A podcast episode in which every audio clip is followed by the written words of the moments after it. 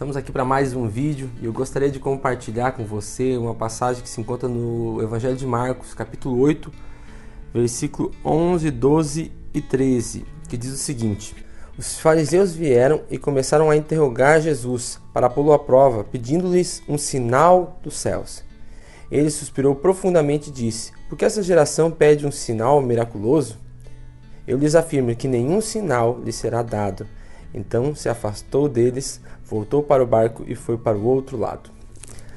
É, eu acho que quando a gente pensa no, na, nos dias de hoje, nós percebemos a mesma coisa, as pessoas pedindo um sinal. As pessoas elas precisam de um sinal, elas pedem um sinal. É, não basta Deus ser quem Ele é, não basta Deus fazer o que Ele faz. As pessoas elas pedem um sinal. Mas sabe o que nós percebemos olhando para o Antigo Testamento? Quando nós olhamos todos os milagres que Deus fez no livro de Êxodo, em todo o Antigo Testamento, milagres muito grandes, profundos, é, nós podemos olhar para aquele tempo dos milagres e perceber que aquele povo que viu os milagres, que presenciou os milagres, foi o mesmo povo que murmurou, foi o mesmo povo que duvidou de Deus nos momentos de dificuldade. Nós percebemos que os milagres não ajudaram nada no processo de eles conhecerem realmente a Deus nós percebemos Jesus vindo a essa terra e fazendo muitos milagres, muitos sinais de cura. Mas eles queriam um milagre ou um sinal que viesse do céu, algo que fosse mais sobrenatural ainda do que Jesus fazia. E Jesus disse: Não, eu não preciso provar nada, eu não vou fazer milagre nenhum. Essa geração pede esse sinal, mas nenhum sinal lhe será dado. Tudo aquilo que deveria ser falado já foi falado nós percebemos que Jesus em nenhum momento tenta provar na palavra, a gente vê isso nos evangelhos, que ele era o Messias.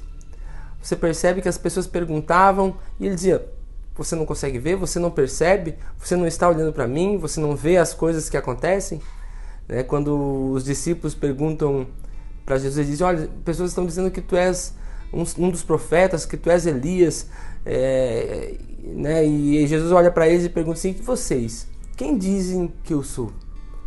É, ele pergunta: Vocês andando comigo, quem vocês dizem que eu sou? Sou um dos profetas? Eu sou é, Elias? Ou quem eu sou?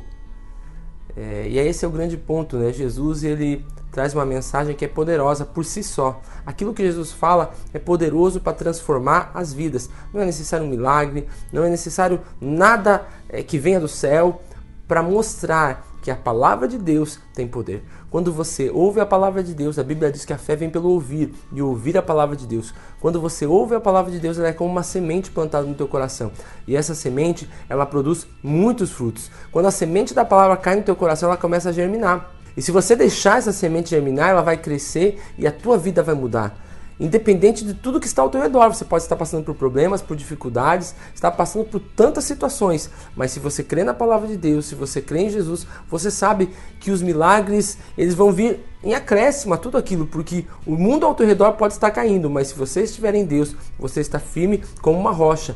Jesus ele vem hoje para mim e ele vem hoje para você com uma palavra, e essa palavra é de salvação. Quando nós ouvimos a palavra de Deus que está aqui na Bíblia, ela tem poder por si só para fazer qualquer coisa na nossa vida. Não peça um sinal do céu. Leia esse livro e você perceberá que você receberá tudo aquilo que você precisa. Não se apegue às coisas desse mundo, mas se apegue ao que a palavra de Deus diz. Este livro, ele tem poder. O que está escrito nesse livro tem poder para nos salvar, para nos libertar. Gostaria que você ficasse nesse dia com essa palavra e não esqueça, Deus, ele é suficiente através da palavra dele para nos libertar de todas as prisões desse mundo e para nos trazer uma vida plena. Amém? Deus te abençoe.